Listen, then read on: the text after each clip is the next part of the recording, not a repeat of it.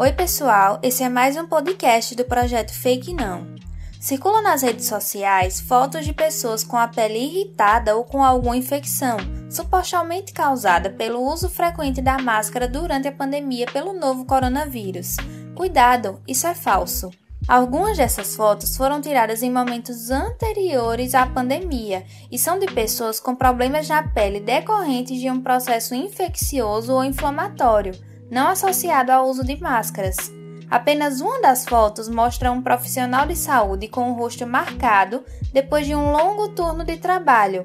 De fato, dependendo do tipo de máscara e do tempo de uso, a pele pode sim ficar marcada em virtude da pressão exercida no local.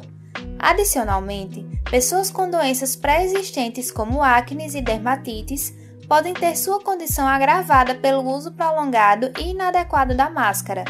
Para evitar esse tipo de problema, a Sociedade Brasileira de Dermatologia orienta os profissionais de saúde a utilizar de forma correta a máscara, cobrindo o nariz e boca, alternar o tipo e a marca da máscara, utilizar hidratantes com a finalidade de lubrificar e assim diminuir o atrito da máscara com a pele, dentre outras medidas. Gostou desse conteúdo? Para mais informações é só seguir a nossa página lá no Instagram, arroba Projeto Fake Não.